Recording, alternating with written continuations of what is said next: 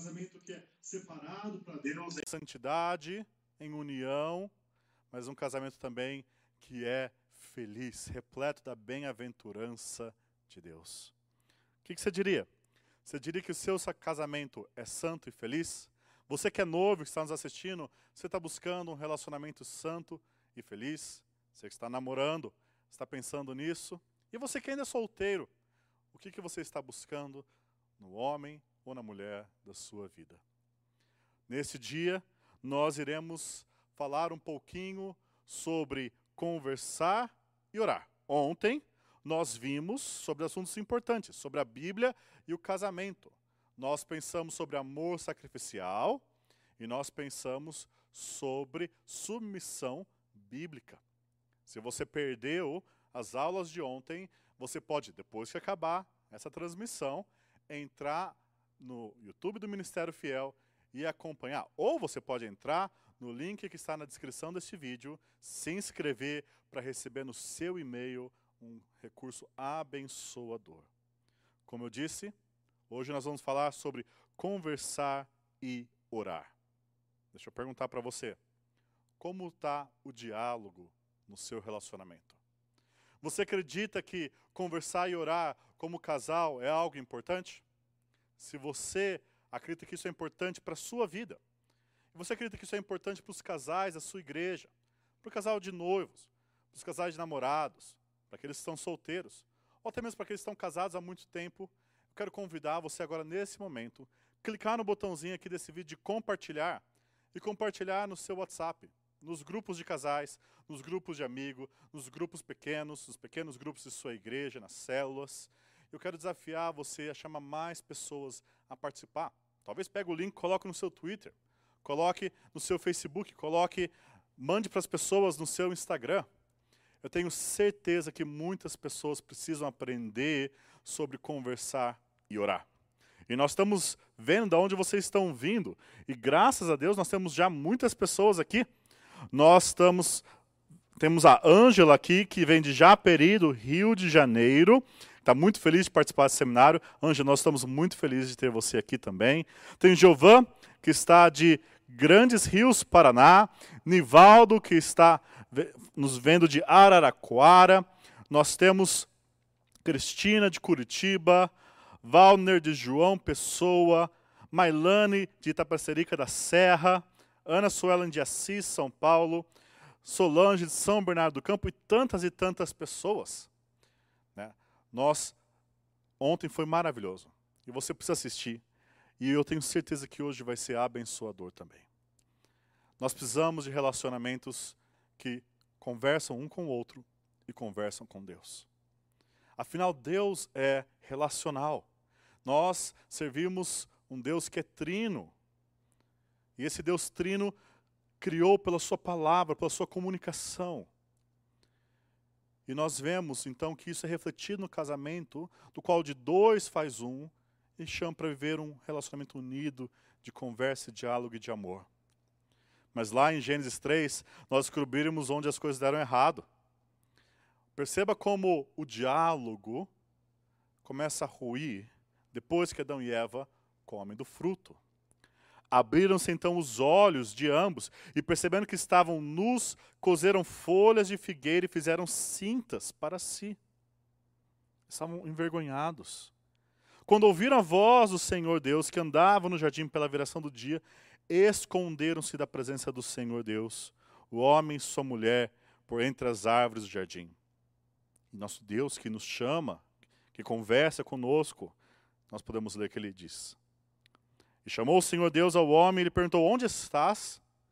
O homem respondeu: Ouvi a tua voz no jardim, porque estava nu, tive medo e me escondi. Perguntou-lhe Deus: Quem te fez saber que estava nu? Comeste da árvore que te ordenei que não comesses? Então disse o homem, e olha aqui o problema de relacionamento. A mulher que me deste por esposa, ela me deu da árvore e eu comi. Será que seu relacionamento transparece algo assim também? Talvez você, marido, culpa tudo sobre a sua mulher. Ou talvez você, esposa, coloca toda a culpa do relacionamento fracassado em seu marido. Será que já no noivado vocês estão conseguindo conversar bem o planejamento para o casamento? Ou será mesmo que no namoro vocês estão conseguindo conversar sobre questões importantes? Será que as conversas estão indo mais fundo que o trivial? Será que vocês estão conversando sobre coisas do futuro que são relevantes para o seu relacionamento de casal? O diálogo é a base do relacionamento, mas muitas vezes nós falhamos em dialogar um com o outro. E talvez até mais importante, nós falhamos muitas vezes dialogar com Deus. Como casal, muitas vezes, nós não temos em nossos lares um culto familiar. Muitas vezes nós ouvimos que devemos orar sem cessar e pensamos em orar no trabalho, enquanto estamos dirigindo, mas quando chegamos com os nossos cônjuges, nós falhamos em orar juntos. Hoje, eu tenho certeza que Deus vai nos abençoar a refletir sobre esses assuntos tão importantes. Para que nós possamos ter casamentos santos e felizes. E para isso nós temos a alegria de contar com o nosso precioso irmão e pastor Maurício Andrade. Gostaria de chamar o irmão para vir aqui. Ele irá nos trazer essa mensagem preciosa sobre conversar e orar. Maurício é formado em teologia pelo seminário Betel. Ele, é, desde 1995, atua como pastor sênior da primeira Igreja Batista Bíblica do Rio de Janeiro. Ele é professor no seminário Martin Bucer, parte do conselho do Ministério Fiel e da Coalizão pelo Evangelho. Maurício tem sido um parceiro precioso nosso, que tem nos abençoado e nós temos certeza que vai ser um momento abençoador para a sua vida. Vamos então conversar com o nosso Senhor e pedir a graça dele sobre este momento. Senhor, obrigado porque nós podemos orar. Nós temos um canal de comunicação com o Senhor, pelo qual Cristo deu seu sangue e nos abriu um novo vivo caminho. Abençoa, Senhor, as mensagens que ouviremos, que casamentos possam ser transformados, que relacionamentos possam ser restaurados, e que noivos e namorados possam se preparar bem, dialogando e conversando e orando juntos, desde o princípio, para que a sua graça possa estar com todos nós e assim nos leve a desenvolver nossa salvação, inclusive nesse ponto. Oramos isso em Cristo Jesus. Amém e amém.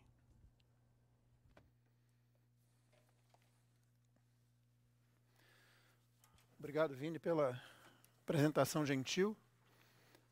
Hum, nós vamos começar nosso tema hoje falando sobre comunicação aberta. Eu dou as boas-vindas a você também, as minhas boas-vindas, meu boa noite a todos que estão nos acompanhando. O Vini já viu aqui, já mostrou quantas pessoas de quantos lugares do, do Brasil. E eu fico muito feliz de poder estar aqui, agradeço muito essa oportunidade de poder servir e servir a você que está aí também. Então convido você a acompanhar nessa jornada agora uh, a respeito de comunicação aberta. É isso que nós vamos está tratando nesse momento. nosso Deus é um Deus tagarela. Eu costumo falar isso para a minha igreja. Ele fala muito. Se você quiser ouvi-lo, basta que você abra as Escrituras e você vai ali ter o, o Senhor falando. E um dos textos que mostra que o nosso Deus gosta de falar e que ele é tagarela está justamente em Hebreus, capítulo 1, versículos 1 e 2. O texto diz assim: Antigamente, Deus falou muitas vezes e de muitas maneiras aos pais pelos profetas, mas nestes últimos dias nos falou pelo Filho, a quem constituiu o herdeiro de todas as coisas e pelo qual também fez o universo. Você reparou o que, que o texto diz aqui? O Senhor já havia falado muitas vezes de muitas maneiras. Mas parece que ele não ficou satisfeito. É como se ele estivesse dizendo assim: Eu vou desenhar. E aí o filho vem. O filho é a expressão mais clara, mais nítida do nosso Deus. E a última palavra, por assim dizer, e a palavra completa. Deus gosta de falar e Deus fala através do seu filho e através do evangelho das boas novas que seu filho trouxe. Alguns conceitos introdutórios sobre essa questão de nós de, de comunicação aberta dentro do casamento, porque é disso que estamos falando. Lembre-se, o nosso tema é fortalecendo o seu casamento do sim ao para sempre. Né? E como foi dito aqui, a ideia é um casamento que seja santo e seja feliz. E para isso é preciso falar. E é preciso ouvir também. Alguns conceitos introdutórios, então, antes de nós entrarmos em três partes que eu quero é, dividir com você nessa, nesse momento. Primeiro, o casamento faz parte da vida cristã. Não se pode separar uma coisa da outra. É muito fácil fazer isso. Aliás, é muito fácil você separar qualquer área da nossa vida da vida cristã. Muitos crentes fazem isso. Eu sou de uma época em que se costumava pedir oração na igreja pela vida material e pela vida espiritual, como se houvesse essa dicotomia, essa separação entre uma coisa e outra. A vida é uma só e a vida cristã é uma só. E tudo que você faz está englobado aí. E tudo que você faz, espera-se, seja uma projeção do que o Evangelho de Cristo é na sua vida. Então, o Evangelho faz parte. Talvez o problema principal que isso possa produzir é que nós acabamos muitas vezes buscando soluções que estão distantes das soluções que o Criador do casamento estabeleceu. Sim, o Criador tem soluções para um casamento que, depois da queda, passou a enfrentar os problemas, como o texto que foi lido um pouquinho antes da minha palavra. Esse é um problema quando se buscam soluções longe do Criador. Mas um outro problema também que acontece é que, mesmo quando essas soluções são apresentadas, e às vezes numa palestra, às vezes num livro, às vezes através de conselheiros, a nossa tendência é olhar para isso como se fossem receitas a serem seguidas. Nós não gostamos muito de princípios. Muitos conselheiros têm, no início da sua tarefa de aconselhamento, algum trabalho para primeiro tirar da mentalidade de muitos casais que buscam ajuda a ideia de que eles obterão ali uma receita tipo cinco passos para acabar com todos os problemas. Né? As coisas não funcionam assim. É vida, e nesse caso, vida cristã. E nós temos que lidar com isso como aquilo que é vida e o casamento dentro dessa vida cristã. Princípios são muito mais importantes do que procurarmos alguma receita. As perguntas que nós gostamos de fazer geralmente começam com como. Como eu faço para? Ou o que fazer para? É essa a resposta que a gente quer. Dificilmente nós vamos perguntar a respeito da origem de alguma coisa, ou da natureza, ou do propósito, ou das ferramentas, dos instrumentos adequados para lidar com aquilo, seja o casamento, criação de filhos, o meu trabalho, a, a vida política ou minha, minha, minhas percepções políticas. Geralmente eu prefiro como. Como que eu faço isso? O que, que eu faço para conseguir chegar nesse ponto ou para consertar aquilo? E eu acho que isso é muito compreensível, muito compreensível. Dificilmente outra área trará tanto sofrimento como o ambiente familiar principalmente questão, questões a respeito do casamento. É bastante difícil, às vezes, a situação de algumas pessoas, e há pessoas que sofrem muito dentro de casa, às vezes sem que outros tomem conhecimento. Então compreendemos quando as pessoas querem soluções rápidas, mas nem sempre haverá soluções rápidas, principalmente quando os problemas são complexos. E um problema que pode ficar muito complexo é justamente esse da comunicação, que precisa ser aberta, que precisa ser franca, mas que nem sempre o é. Então, num primeiro momento, eu quero verificar qual é a raiz do problema. Por que temos dificuldades em nos comunicar uns com os outros? Somos todos seres humanos, temos a capacidade de fazê-lo desenvolvemos linguagens e conseguimos fazer com que a outra pessoa, o outro ser, compreenda aquilo que nós estamos dizendo, mas qual é a raiz do problema? Eu quero argumentar que a primeira situação, o primeiro problema, é que quando você casa duas pessoas, você está casando dois pecadores. São dois pecadores que estão indo morar juntos debaixo dos laços do matrimônio. E isso é muito mais importante do que a gente pode imaginar. São dois pecadores. Sabe o que isso quer dizer? Isso quer dizer que são duas pessoas que, por natureza, são egoístas. Por natureza, colocam as suas necessidades acima da necessidade do outro. Normalmente, muita gente vê o casamento como aquilo que vai satisfazer a minha necessidade. porque nossos corações são problemáticos. O profeta Jeremias já dizia que o nosso coração é corrupto, desesperadamente corrupto, que ele é enganador. E pergunta: quem pode conhecer esse coração? Então, isso é um grande problema. Quando você pega dois pecadores e coloca os dois para morarem juntos e você espera que eles sejam felizes para sempre. Nós estamos falando de dois universos agora bem diferentes. Estamos falando de duas linguagens diferentes, embora possam ter o mesmo idioma. E como se não fosse suficiente, nós ainda temos um ambiente envolvendo que é sempre um ambiente muito ruidoso. Qual a raiz do problema? É que nós estamos lidando com pecadores e precisamos considerar isso. Aquele rapaz que aparece no seu melhor terno, né? talvez ele alugou para que seja um terno excepcional. Talvez ele não pudesse nem pagar por aquilo, mas para alugar um dia ele poderia fazê-lo. Aquela noiva maravilhosa no seu melhor vestido, o vestido mais bonito que ela escolheu, são pecadores. E são pecadores que vão ter dificuldades de fazer com que esses dois universos não se choquem terrivelmente. É daí que surgem os ruídos na comunicação. Do fato de que temos dois pecadores e do fato de que o ambiente à nossa volta não é favorável a essa comunicação, com muitas vozes falando ao nosso redor, muitos apelos sendo feitos a nós.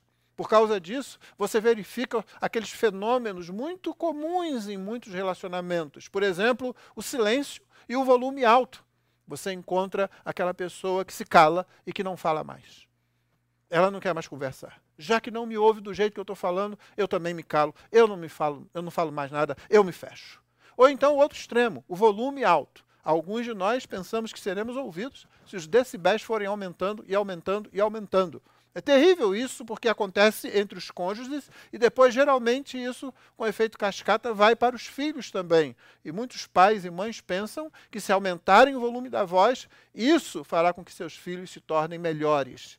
Não vai acontecer. Como não vai melhorar a qualidade do, da comunicação. Ela não será aberta, ela será cacofônica, ela será com que muitos ruídos acontecendo, muitas reverberações acontecendo, ou então aquele completo silêncio. Há ainda aquilo que C.S. Lewis anota como uma provocação camuflada. Você sabe como é, não é? Marido e mulher sabem como se provocar, às vezes, no finalzinho da frase. Às vezes a conversa até está indo bem para que uma solução seja resolvida, mas lá no finalzinho, aquela entonação que sobe um pouquinho. A palavra nem mudou, mas a entonação fez uma diferença. E aí começa tudo de novo, o avalanche vem, começa tudo de novo. Outro ruído que acontece é, obviamente, a impaciência. Porque eu quero tudo para ontem. Eu quero ser compreendido imediatamente. Eu quero ter uma resposta clara imediatamente. Eu quero entender imediatamente. E se há uma coisa que comunicação exige, é tempo. Falei ainda essa semana com um, rapaz que ah, estava preocupado com. É, fez menção daquela situação que muita gente vê, né? De um casal que um olha para o outro e já no olhar eles já se entendem. Isso é bonito, não é? É? Você vê isso às vezes em filmes assim com um casal que acabou de se conhecer. Isso é basicamente uma grande fantasia, isso não acontece desse jeito. Construir um relacionamento leva tempo e construir uma comunicação nesse relacionamento parece levar mais tempo ainda. Então, qual a raiz do problema? Nós somos pecadores. Nosso coração quer ser ouvido, mas não quer ouvir. Nós estamos re resolvidos a, resol a, a, ter nossas necessidades satisfeitas, mas não muito inclinados, talvez, a satisfazer a necessidade do outro, ou em saber realmente qual ela é. E aí vem todos esses ruídos na comunicação, em que ou eu me calo, ou então eu falo alto demais, ou então eu faço aquela provocaçãozinha, ou então eu manifesto toda a minha impaciência porque eu quero resolver isso logo, eu quero que as coisas deem certo. Continuando fazendo aquela pergunta que não é nem não começa nem com como, nem o que fazer para, né? É pergunta que começa com qual, e nós já fizemos, qual a raiz do problema?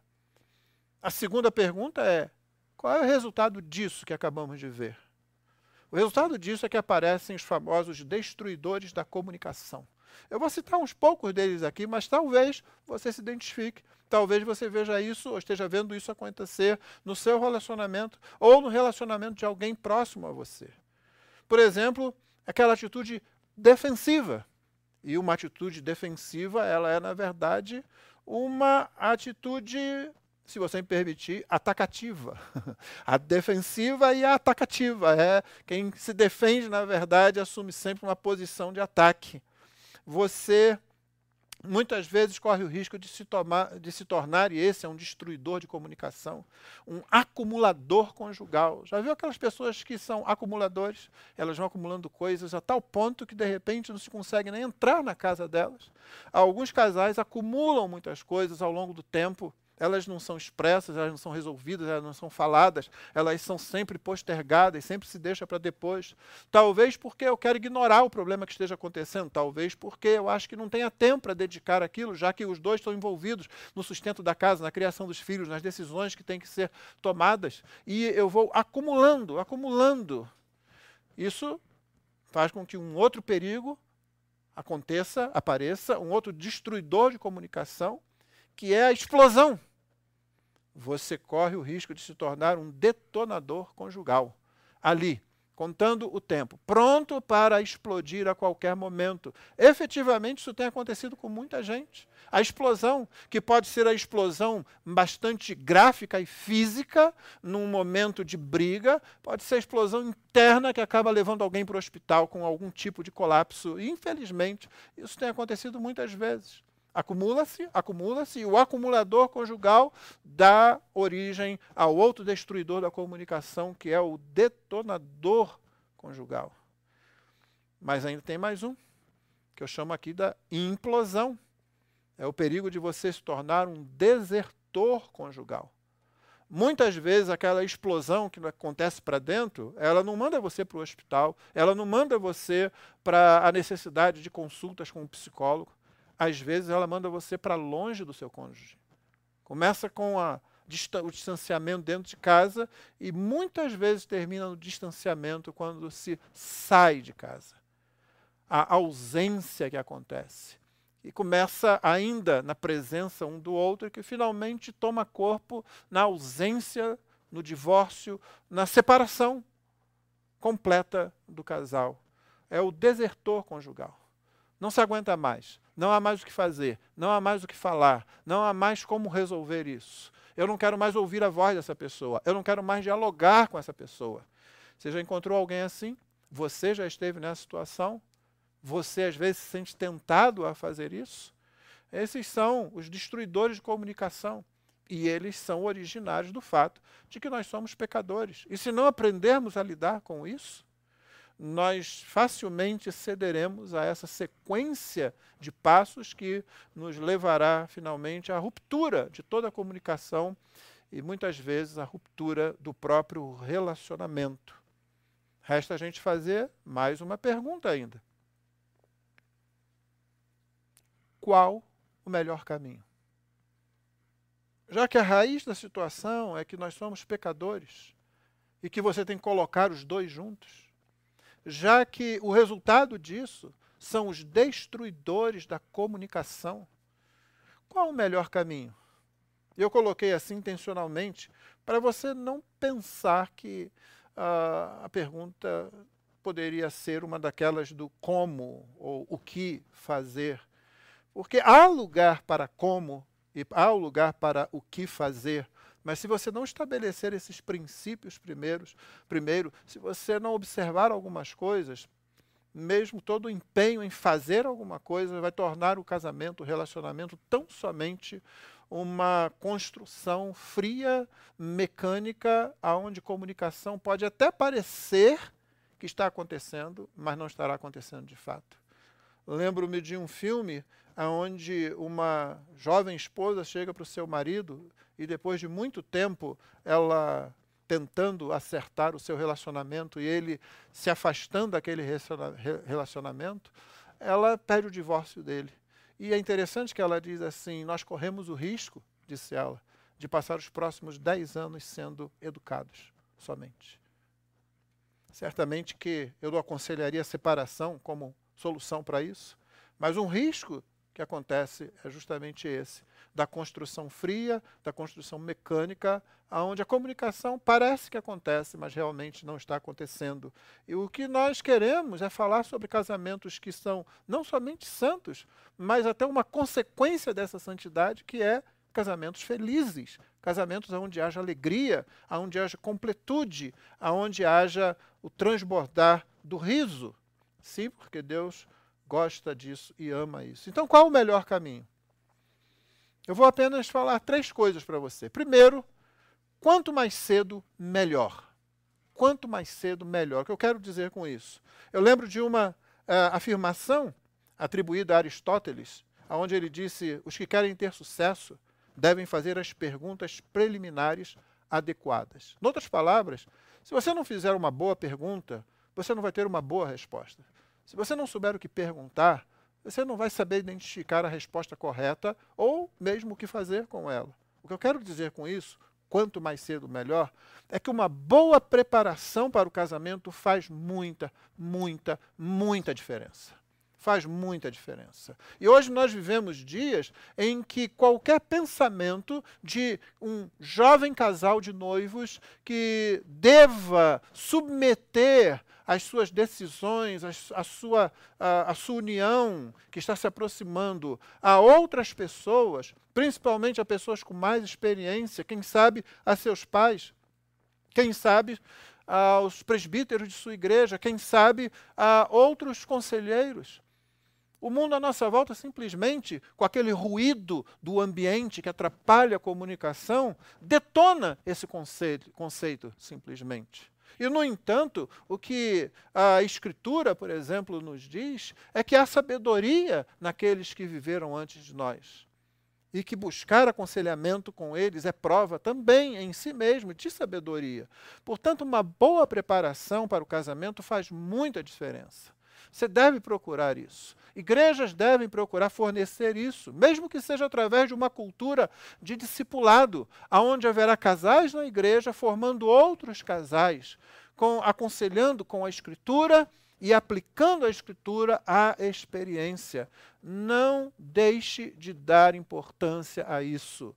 Uma boa preparação para o casamento faz muita diferença. O que eu chamo de boa preparação envolve fazer as perguntas difíceis envolve fazer perguntas que são chatas, às vezes até incômodas de responder. Mas é aí que você começa a ter uma comunicação aberta. Quando o conselheiro ou conselheiros colocam o noivo e a noiva e fazem perguntas ali que vão exigir, vão demandar que haja claridade, que haja transparência entre eles, que haja abertura na comunicação. Porque nisso a gente acaba treinando o ouvido mais do que a boca. Treinar o ouvido é muito importante, mais do que a boca. Nós temos uma tendência a falar muito grande, mas os ouvidos nós treinamos pouco para ouvir o que o outro tem a dizer. Então, primeiro, quanto mais cedo, melhor. Segundo, a que, que eu devo dar importância? À forma ou ao conteúdo da comunicação?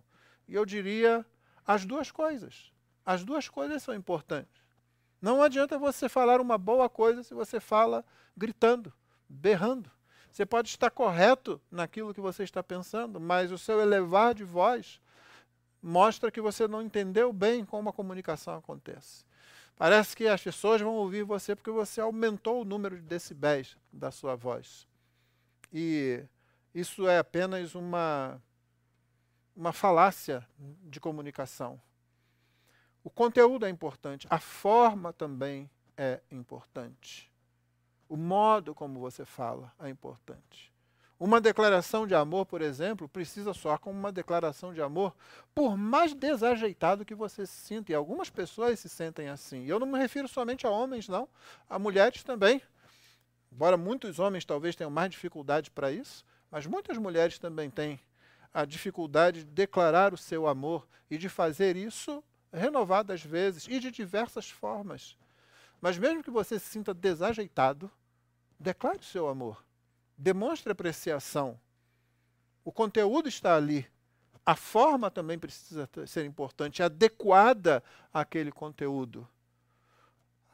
Isso pode ser com a declaração de amor que eu mencionei, isso pode ser para tomar decisões com relação às contas que têm que ser pagas, talvez dívidas que precisam ser administradas. A forma como falamos um com o outro mostra a confiança que temos ou não temos, o apreço que temos pelo parecer do outro ou não. Muitos homens, por exemplo, tomam uma atitude condescendente com suas esposas, como se elas fossem incapazes de opinar sobre certos assuntos, ah, a respeito dos quais eles acham que eles saberão a melhor solução sempre. Só que são vocês dois, são dois juntos ali. E os dois pecadores precisam saber lidar com essa necessidade de se fazer ouvir sem ouvir o que o outro está dizendo. Então a forma é importante, tanto quanto o conteúdo do que se está falando. Uma terceira coisa é aquele proverbial tempo de qualidade. O que é que você quer, afinal de contas? Você quer chamar a atenção para o que você quer dizer? Ou você prefere ir ao lugar de encontro? São duas coisas diferentes. Geralmente nós queremos chamar atenção para o que a gente quer dizer. Eu preciso ser ouvido. Você tem que me ouvir nós esquecemos do encontro. Você se lembra dos encontros antes do casamento? No tempo de namoro, de noivado, talvez? O lugar do encontro sempre é alguma coisa especial, por mais simples que ele pudesse ser. Eu me lembro de uma vez ter encontrado minha namorada, que agora é minha esposa e continua sendo minha namorada já há mais de 40 anos, num ônibus. E aquilo foi fantástico. A grande coisa, a coisa fantástica que aconteceu foi o seguinte: eu havia ido buscá-la no estágio que ela estava fazendo e o, trânsito ficou ruim. Eu vi que não ia conseguir chegar lá na hora, ia me desencontrar, então desisti, desanimado, e resolvi pegar o ônibus para casa dela, para encontrá-la só na casa dela. Então saltei do ônibus que eu estava, mudei do lado de rua, fiz sinal para o ônibus que veio para casa dela e entrei. E naquele ônibus estava todo lotado, pessoas sentadas. Havia somente um lugar vago. E estava do lado dela. Na minha cabeça de namorado, de noivo, aquilo foi um grande milagre. Aquele ônibus foi fantástico. E era um ônibus comum do Rio de Janeiro, há mais de 40 anos atrás. Ou seja, o troço não tinha ar-condicionado, não tinha nenhum conforto, mas era o lugar mais maravilhoso para mim naquele momento. O único lugar estava lá minha namorada. Eu entrei todo feliz, como se estivesse entrando na melhor limusine, outra vez na carruagem mais esplêndida, sentei do lado dela e nós fizemos a nossa incrível viagem pelo subúrbio do Rio de Janeiro. Olha só. Mas quem vai dizer para a gente que aquilo foi outra coisa? É o lugar do encontro. Porque não é o lugar, na verdade, é o encontro entre vocês. O nosso encontro ali tornou o lugar maravilhoso. Você esqueceu isso? Talvez você tenha esquecido do encontro.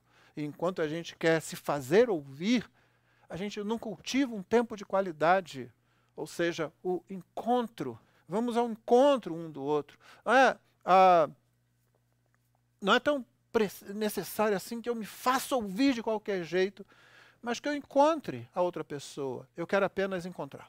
Naquele dia não tínhamos nada muito especial para conversar. Não tínhamos planejado nenhum tipo de conversa, na verdade, apenas estarmos juntos. Às vezes esquecemos isso ao longo do tempo. Apenas estar juntos. Só que uma coisa interessante acontece à medida que o tempo passa. À medida que o tempo passa, ao contrário do que dizem as pessoas, se você começa cedo, como eu falei, e se você tem dá importância ao conteúdo e à forma, Você não precisa de nenhum motivo para começar algum assunto. Os assuntos vêm. Não, os assuntos não são aqueles que estão tão batidos, tão conhecidos, e como dizem algumas canções populares, não há mais nada para se falar. Não há muita coisa para se falar, na verdade.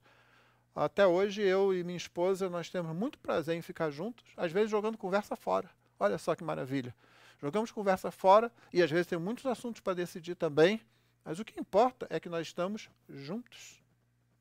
Busque o lugar do encontro, busque o outro. Isso abre o caminho para uma comunicação aberta. Se eu me lembro que eu sou pecador, eu vou me lembrar então do texto que uh, eu li no começo, que diz que Deus antigamente falou de muitas vezes, de muitas maneiras ao, aos pais pelos profetas. Mas nesses últimos dias falou pelo Filho, a quem constituiu o herdeiro de todas as coisas e pelo qual fez também o universo. O Deus tagarela, o Deus que gosta de falar. E ele não se importou de falar com pecadores como eu e você. Pecadores que não querem muitas vezes ouvi-lo, mas ele continuou, ele veio para falar conosco. Ninguém transpôs uma barreira maior para se comunicar do que Deus em Cristo para alcançar a mim e a você. Eu e você devemos seguir exatamente o mesmo caminho. Ir ao encontro do outro, como ele veio. E o Deus que fala é um Deus que ouve também. Ele nos ensina isso. Mas agora eu quero frisar e terminar apenas frisando isso. Deus nos fala. E Deus fala com muito empenho e tem prazer em nos falar as suas doces palavras de vida eterna, porque ele vem ao nosso encontro e fez isso da forma mais íntima possível através do Filho, através do Senhor Jesus. Que Deus abençoe você, que você esteja disposto a ir ao lugar do encontro, ao encontro do seu cônjuge, quem sabe relembrando os antigos tempos de namoro e de noivado, para que as palavras comecem novamente a fluir, para que não haja silêncio e volume alto, nem a provoca provocaçãozinha no final da frase, nem a impaciência, para que os destruidores de comunicação sejam eles destruídos. E para que você possa não somente expressar o que você quer, mas também ouvir. E certamente você ouvirá coisas boas. Que Deus nos abençoe. Amém. Que mensagem abençoadora. Esse é o nosso desafio. Se nosso Deus é um Deus comunicador, um Deus tagarela, que nos fala e fala da forma correta, nós somos desafiados também a nos comunicar de uma forma que promova santidade e felicidade. Afinal, o que nós estamos buscando aqui neste evento é um casamento, um relacionamento santo e feliz. Mas nem sempre é fácil. Né? O pastor Maurício mostrou alguns desafios. E eu me pergunto, será que você tem sentido alguns desafios na sua área de comunicação com o seu cônjuge? Talvez você queira colocar aqui nos comentários qual que foi aquele ponto que mais chamou sua atenção, que você sente que você precisa se desenvolver em sua comunicação. O Fernando comentou o seguinte: os desafios da comunicação do casal partem do pressuposto que se não comunicarmos primeiramente com Deus, jamais iremos conseguir comunicar com o cônjuge. É verdade. Nós vamos ver sobre isso daqui a pouco, sobre comunicar com Deus. É sempre melhor quando nós temos alguma coisa importante para falar, alguma coisa que queremos discutir, irmos primeiro ao Senhor em oração. A Marcela comentou: como é bom participar de uma comunidade que tenha preocupação com o discipulado. É verdade. Onde as pessoas são discipuladas na igreja local, elas são discipuladas inclusive em sua vida relacional e podem assim crescer em sua comunicação, crescer em um casamento santo e feliz. Gilson comentou o seguinte: uma mensagem bem clara e comunicativa. Devemos lembrar que a comunicação é sempre horizontal e bilateral. Obrigado, pastor Maurício, por nos lembrar disso. Obrigado por você estar aqui conosco também ouvindo. Você faz parte desse momento e nós queremos alcançar mais pessoas. Nós iremos trabalhar sobre conversar com o Senhor, orar juntos no próximo ponto. Eu me pergunto se tem alguém da sua igreja que precisava ouvir essa mensagem. Será que talvez você poderia pegar o link de compartilhar desse vídeo e mandar para aquela pessoa, para que ela possa crescer nisso e assim ter um casamento mais repleto de oração. Nós também já estamos com mais de 400 pessoas assistindo e mais de 200 pessoas que curtiram, o que significa que metade de vocês não curtiram esse vídeo ainda.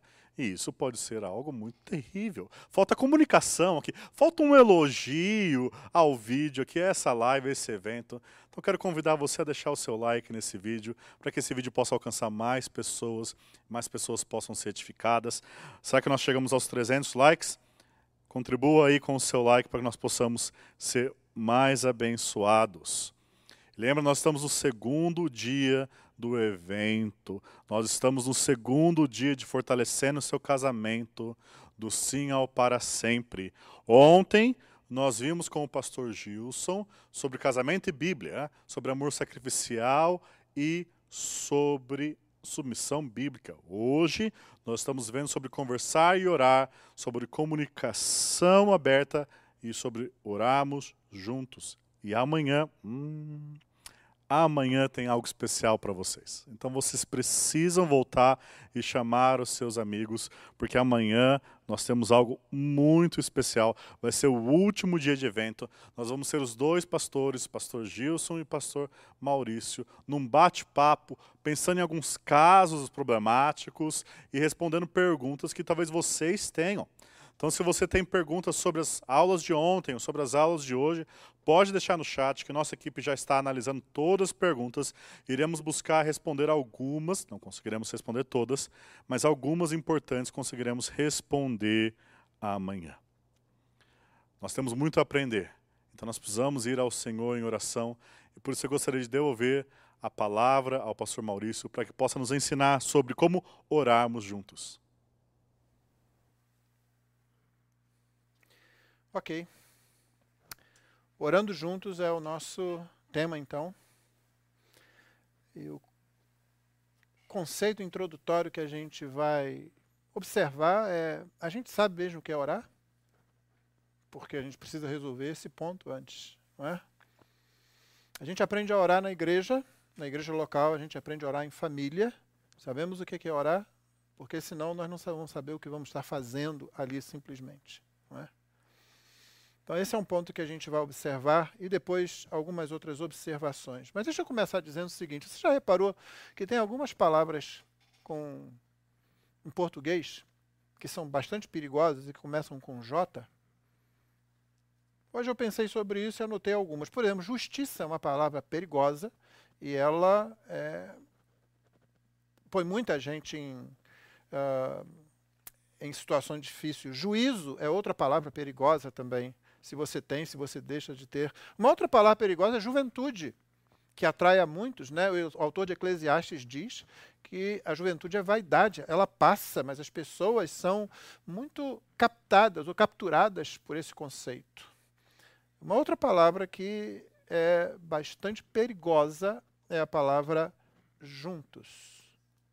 Como nós gostamos dessa palavra, sem analisar muito bem o que, é que ela significa. E já que o nosso tema agora é orando juntos, falando com Deus juntos, precisamos pensar sobre o que juntos significa. Canções de casamento falam em juntos para sempre, em caminhar juntos, seguir juntos, vai por aí afora. Depois de algum tempo, talvez as pessoas comecem a ficar um pouco frustradas com isso talvez se sintam apertadas, talvez se sintam meio perdidas. Eu sempre penso num teste de férias frustradas.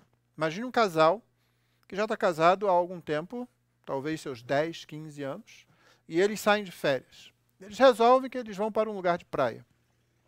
E a única coisa que tem ali é a praia. Perto não tem nenhum shopping, não tem nenhum cinema, não tem nenhum restaurante. Eles vão ficar numa casa onde ficarão eles e eles terão a praia as coisas que estão na praia. A comida que é vendida na praia, inclusive, eles vão aproveitar aquilo. Só que no dia que eles chegam lá, começa a chover e o tempo muda, a temperatura cai, fica frio, fica chuvoso e não há nada muito perto que eles pudessem fazer como entretenimento. A única coisa que eles têm é um ao outro. Ficam somente os dois ali. E esse é um bom teste. Porque na lua de mel ficam os dois sozinhos. Mas a novidade, as descobertas, elas por si só já preenchem o tempo, não é assim? Eu me lembro de uma vez receber uma mensagem de um amigo que estava numa lua de mel. Eu não me lembro nem o que ele falou, eu lembro a resposta que eu dei para ele. Tem alguma coisa errada acontecendo? Por que, que você está no telefone mandando mensagem na sua lua de mel? Não é para acontecer assim. E, no entanto, 15 anos depois, como é que acontece? O casal sozinho, chuva por todo lado.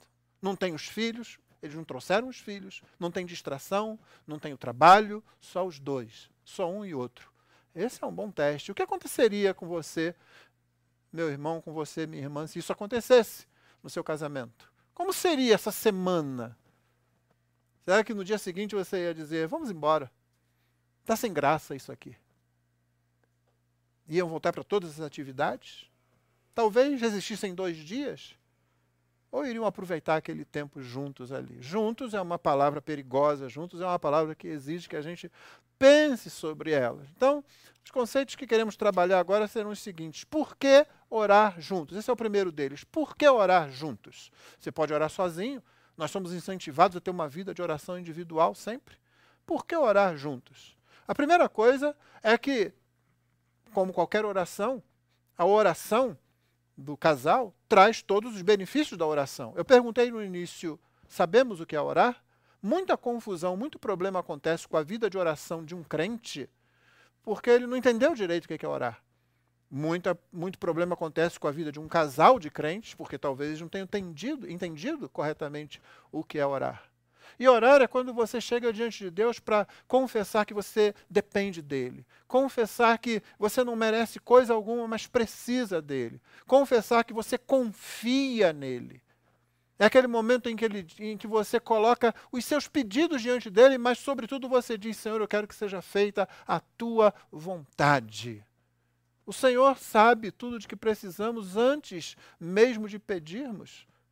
Por que, que Ele nos insiste que nós oremos?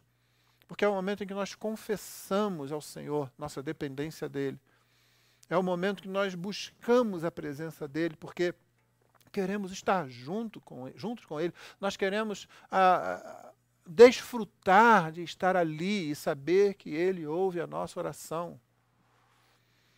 Não é somente um momento em que a gente pede coisas ou faz alguns agradecimentos. Em alguns momentos de oração a gente não fala nada, apenas fica de forma até contemplativa, sabendo que Deus está presente ali, sabendo que Deus está ouvindo, sabendo que Jesus abriu um caminho novo e viu para dentro do véu. Ou seja, como se entrássemos no Santo dos Santos pelo Senhor, através da morte do Senhor Jesus. Todos os benefícios da oração estão presentes na vida do casal quando o casal ora junto. Ainda, porque orar juntos? A oração em conjunto, ela derruba as nossas máscaras de proteção. Sim, deixa eu dizer para você, é muito importante que seu cônjuge, cônjuge ouça você falando com seu Deus. A esposa ouça o marido dela falando com Deus. O marido ouça a sua esposa falando com Deus máscaras caem aí. Como é que você, meu irmão, que talvez uh, use algumas palavras inconvenientes quando recebe uma fechada na rua de outro carro, como é que você agora se ajoelha junto com a sua esposa, ou mesmo dá as mãos a ela sobre a mesa para orar, e ela está vendo você falar? Ela está vendo você falar com Deus. E talvez ela pense no vocabulário que você está usando agora e compare com o vocabulário que você usou poucas horas antes em alguma outra situação como essa que eu citei. Que seu marido pensa quando você, minha irmã, fala com Deus na presença, uh, quando estão os dois juntos? Talvez ele tenha ouvido você reclamar de muitas coisas. Talvez tenha ouvido você falar de outras pessoas. Quando estamos juntos, nossas máscaras caem. Nós acabamos tendo que nos expor. E só isso já é uma grande bênção, um grande benefício de orarmos juntos. Daí a dificuldade para orarmos juntos. Porque o marido conhece o vocabulário, o modo de falar e os assuntos que tomam conta da esposa. A esposa conhece o que toma conta da mente do marido, sobre o que ele realmente gosta de falar, sobre o que, que ele fala e como ele fala de certas coisas. E agora os dois estão ali diante de Deus, os dois têm que falar juntos, os dois têm que se expor. Você talvez não tenha ideia de como isso pode moldar você para amadurecer, para tornar você um crente melhor quando você ora na presença de quem conhece você. Porque, embora oremos na igreja, embora oremos congregacionalmente, aquele é um momento em que as orações tomam um certo formato ali. E dependendo de quem estiver com você, muita gente não sabe como você vive o seu dia a dia. Mas a sua esposa sabe, o seu esposo sabe. E agora você tem que falar com Deus. E não dá para mentir para Deus, você sabe disso. E agora você tem um pequeno auditório suficiente para analisar aonde você está Então, esse é um grande benefício. Eu costumo dizer a todo casal que eu aconselho quando preparo para o casamento: é muito importante que você ouça ele orando e que você ouça ela orando ao Senhor. Isso é realmente muito importante. Como uma esposa ouve seu marido falando com Deus dele, como um esposo ouve a sua esposa falando com Deus dela. Segunda coisa, como orar juntos? Eu diria, para começar, vivam juntos. Primeira carta de Pedro, capítulo 3, verso 7, o, o, apóstolo fala aos maridos, dizendo: Maridos, vocês igualmente vivam a vida comum do lar com discernimento, dando honra à esposa, por ser a parte mais frágil e por ser coerdeira da mesma graça da vida. Agindo assim, as orações de vocês não serão interrompidas. Eu disse: vivam juntos.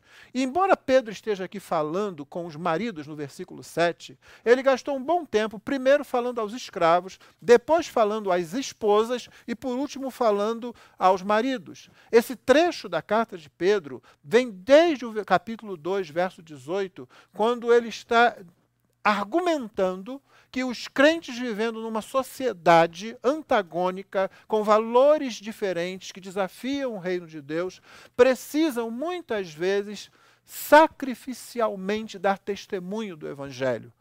Ele chega a dizer para as esposas casadas com esposos não crentes que elas devem viver de forma santa, para que, mesmo sem falar com eles, porque muitas vezes não quererão ouvir, elas deem bom testemunho, talvez eles sejam salvos ouvindo a mensagem que elas estão pregando com a sua vida, depois de lhes ter falado.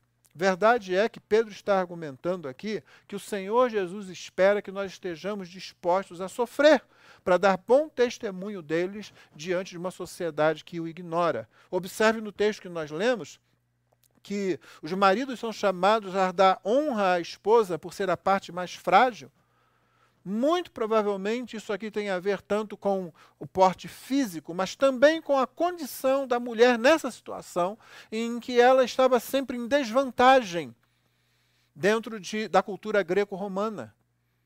E Pedro está falando a pessoas que vivem a dispersão.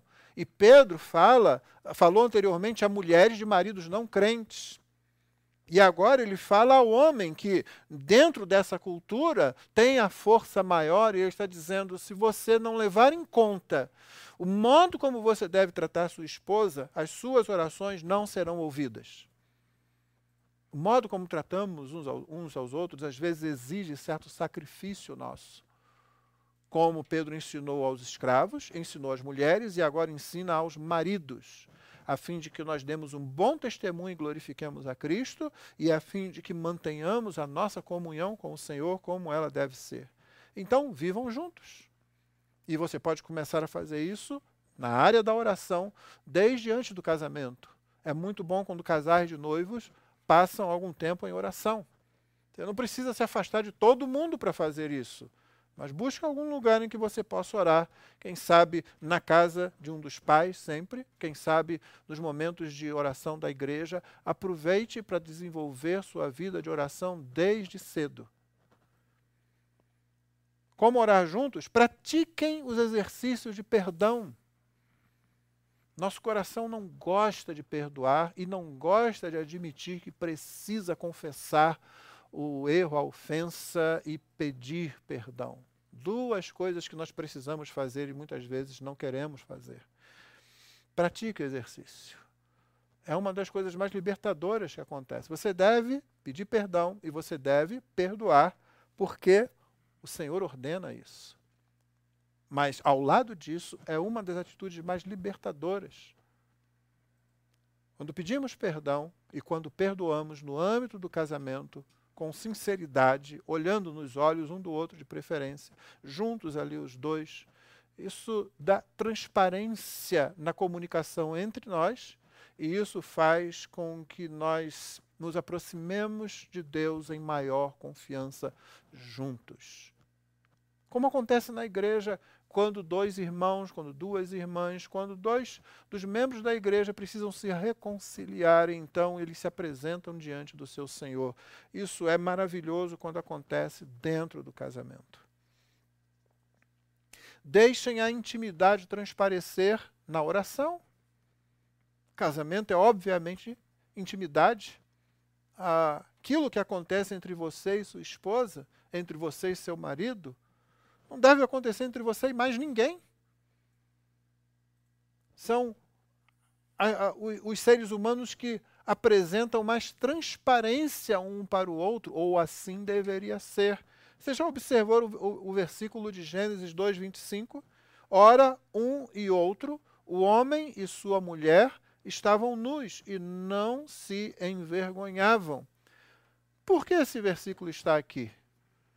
Ele não está aqui para dizer apenas que havia ausência de roupas.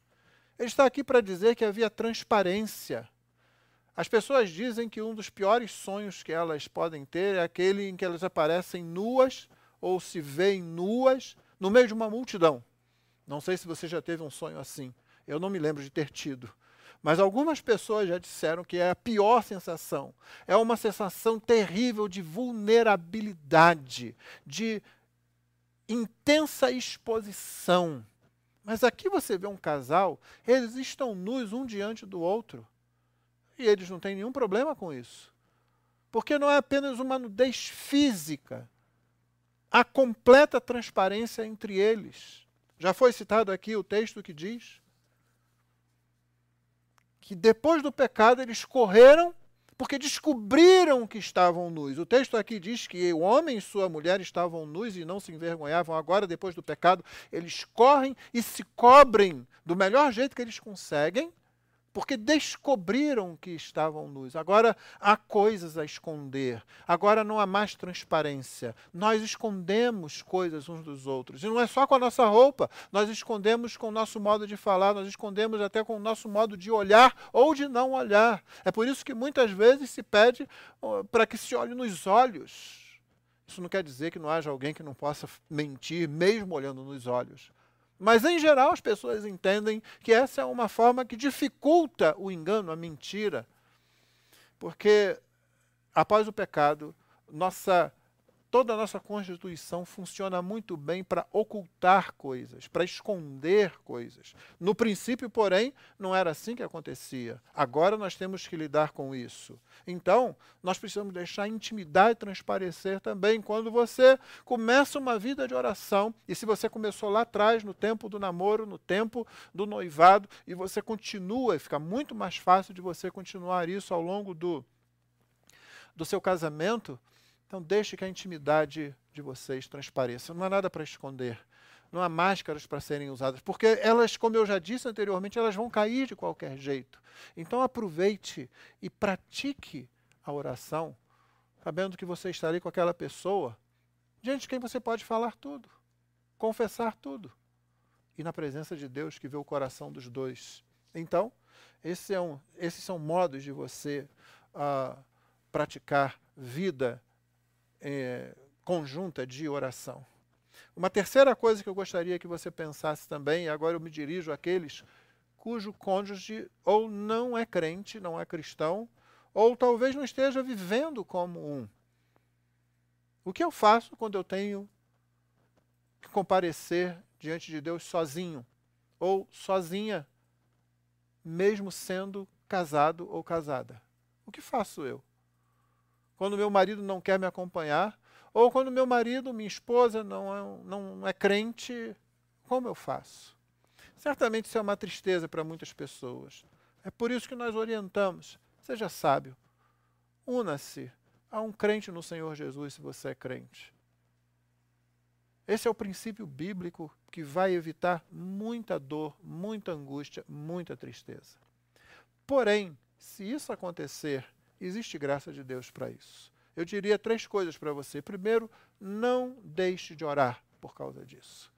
Então, se o cônjuge não vem, não aceita o convite para oração, mesmo sendo crente, ou se não é crente por causa disso não ora, não deixe de orar, continue orando. Segundo, não deixe de convidar a oração e no caso de um cônjuge não crente, há muitas oportunidades para você orar quando estão à mesa, para dar graças pelo alimento, quando acontece uma festa qualquer, o aniversário de um filho, ou de casamento, ou de qualquer coisa assim, você que é crente, pode falar com seu cônjuge e perguntar, e naturalmente, à medida que o tempo passa, isso se tornará mais claro. Eu posso orar, eu quero agradecer a Deus por isso, por esse momento. Ou num momento de crise, eu quero orar ao Senhor por isso. Venha orar comigo sobre isso. Pode ser que diga não, mas você deve não desistir de convidar. E por último, não deixe de confiar. Você não sabe o que Deus vai fazer ou está fazendo no coração do seu cônjuge que não ora com você. Então continue orando, continue convidando e não deixe de confiar no Senhor. Eu sei que às vezes pode ser penoso, às vezes pode ser desanimador. É uma bênção quando você tem uma igreja com aquela cultura de discipulado de que tanto se fala, aonde somos encorajados em situações como essa, situações em que o nosso cônjuge não crente parece apresentar grandes obstáculos. Não deixe de confiar no Senhor. O Senhor faz maravilhas, mesmo em meio a situações como essa. Por último, o que, que deve acontecer quando casais se juntam para orar. Primeiro, uma palavra mágica: rotina. Rotina é uma palavra mágica. Sim, eu sei que hoje fala-se muito contra a rotina. Porém, na verdade, rotina é uma coisa boa. Por exemplo, crianças adoram rotina. Elas gostam. Você já teve aquela experiência de uma criança dentro de casa que assiste o mesmo, a mesma animação, o mesmo filme 200 vezes? Começa a repetir as falas sozinho, elas gostam disso. Isso lhes dá estabilidade. Rotina no casal pode ser uma coisa muito boa, na verdade. Então, como eu já disse, comece cedo com essa rotina. E é uma luta muitas vezes. Eu me lembro que no início do casamento, nossa ideia era: vamos orar todos os dias. Aí você começa, e daqui a pouco vem os afazeres, e você não estabelece uma rotina. E muitas vezes são as próprias coisas da igreja, do ministério, e daqui a pouco você começa a se desencontrar com seu cônjuge e já não ora como orava. Aí pula e salta, e daqui a pouco você vê que estão ficando sem orar, e você tem que tomar decisões para tentar resolver isso mas comece cedo e tente manter essa rotina. Para isso, tenha jogo de cintura. Não é tão importante se você ora de manhã todos os dias ou se você marca um horário no final do dia. Veja o melhor horário para você, mas estabeleça a regularidade. Jogo de cintura pode estabelecer a regularidade. Regularidade é a chave. Fazer isso constantemente. Um outro conselho que eu posso te dar: use um bom devocional. Sim, há muitos devocionais disponíveis para você ler junto com o seu cônjuge. Se não tiver um devocional, pegue um bom livro, leia um capítulo ou algumas páginas e você faz isso junto com o seu cônjuge. Talvez um bom livro sobre casamento, talvez um bom livro sobre vida cristã, talvez um livro que a sua igreja esteja usando naquele momento, além, é claro, do texto bíblico. Então, use um devocional. Não precisa apenas chegar ali e fazer aquele momento com, é, é, sem alguma coisa que possa ainda aumentar o conhecimento de vocês daquilo que Deus faz. Você pode usar um bom devocional. Então, essa é uma palavrinha mágica que você deve ter em mente, rotina. Segundo, lembre-se, vocês são pai, são mães, vocês são um casal, vocês são e serão sempre exemplos. Sim, exemplos. Vocês serão um exemplo aos filhos. O que começa a funcionar na cabeça de uma criança cujo ambiente familiar é regado à oração? Ela sabe que o pai ora, ela sabe que a mãe ora, ela sabe que eles dois dão muita importância ao tempo de oração que eles têm juntos. Ela tem o lugar dela na casa, a criança, o filho, a filha, mas eles sabem da importância que papai e mamãe dão aquele tempo que eles têm de oração juntos. As crianças são influenciadas por isso. Elas absorvem isso desde muito cedo. E isso certamente vai trazer muito benefício aos filhos. Mas vocês serão exemplos também para outros casais, talvez para noivos, em que vocês vão poder uh, se apresentar a eles. Talvez alguns que perguntem, mas é possível a gente fazer isso nos dias de hoje? E você vai contar a sua experiência de lutas, das vezes em que não funcionou muito bem, das mudanças que você teve que fazer, das vezes que você teve que pedir perdão por ignorar esse momento, das vezes que vocês tiveram que se reconciliar de alguma briga para preservar o momento de oração.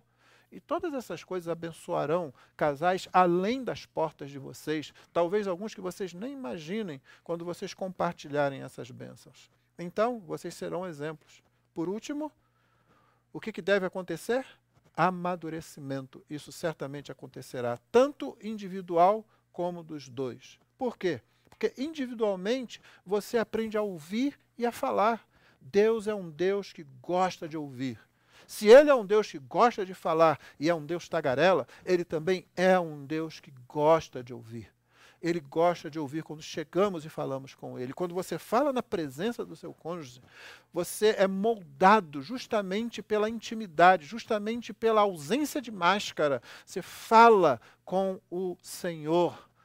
Você aprende a falar, você aprende a ouvir. E os dois fazem isso. E à medida que isso progride, você aprende a falar com seu cônjuge, você aprende a ouvir o seu cônjuge também.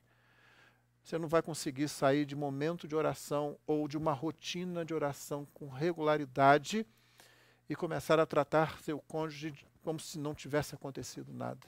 Esse momento de oração dos dois juntos vai influenciar o diálogo de vocês, certamente. Você está edificando o outro por isso você cresce também. Porque o casamento é dado por Deus para que nós tornemos o outro mais parecido com Jesus. Se essa é uma definição de discipulado, eu acho que é uma das melhores que eu já li. Discipulado é aquela preocupação, é aquele trabalho que eu faço para tornar o meu irmão, a minha irmã, o mais parecido com Jesus possível. Essa é a preocupação. E no casamento, você está discipulando. E na oração em conjunto, você está fazendo isso. E você está edificando o outro. E quando isso acontece, você amadurece. Mas não só individualmente, os dois também vão amadurecendo juntos. Porque vocês crescem juntos na jornada da oração. Que coisa maravilhosa é olhar para trás e saber que vocês vêm juntos cultivando o tempo de oração. Quantas situações foram enfrentadas? Quantas lágrimas foram derramadas dos dois juntos ali. Quantas vezes o Senhor recebeu em audiência o casal que esteve ali perante o Senhor? Isso faz grande diferença à medida que o tempo passa, à medida que as lutas vão acontecendo, para que nós confiemos no Senhor, descansemos no Senhor e experimentemos alegria no Senhor. Então, cultive vida de oração em conjunto. Uma última palavra para encerrar. Caso você não tenha feito isso durante muito tempo, o grande segredo é começar. Comece. Não fique com vergonha. Não é o momento de dizer, nunca fizemos isso. Não é o momento do homem ficar e falar, olha, poxa, querida, eu deveria ter liderado nossa casa assim, mas não fiz até agora. Comece. Confesse então, peça perdão, se você é o líder da casa, o homem. Peça perdão, minha irmã, também. Talvez você devesse ter incentivado, ter insistido mais com o um marido meio relapso. Mas comece. Comece agora. Se há uma coisa muito boa com relação ao Evangelho da graça de Cristo, é que o Senhor não fica cobrando as coisas que ficaram para trás.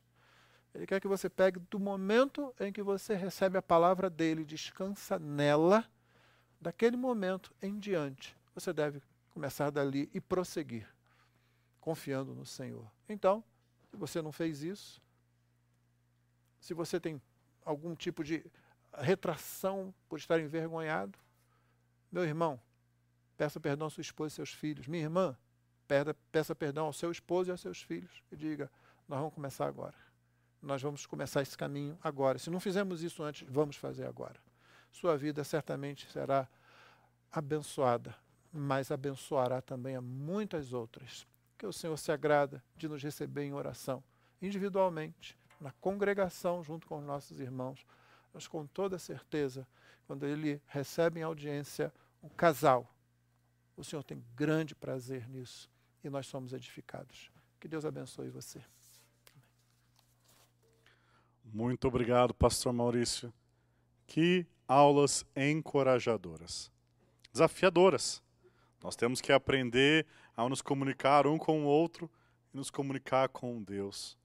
Mas como muitas pessoas comentaram aí no chat, às vezes a gente quer falar muito para o outro sem ouvir o outro, e a gente não fala para Deus a qual a gente deveria estar falando em oração.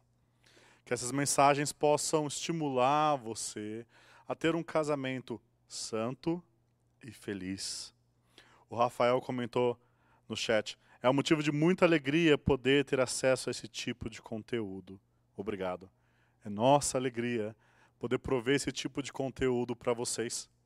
O Ministério Fiel existe para capacitar, para prover recursos que vão abençoar igrejas, pastores, cristãos em seus múltiplos relacionamentos. E nós cremos na importância do casamento.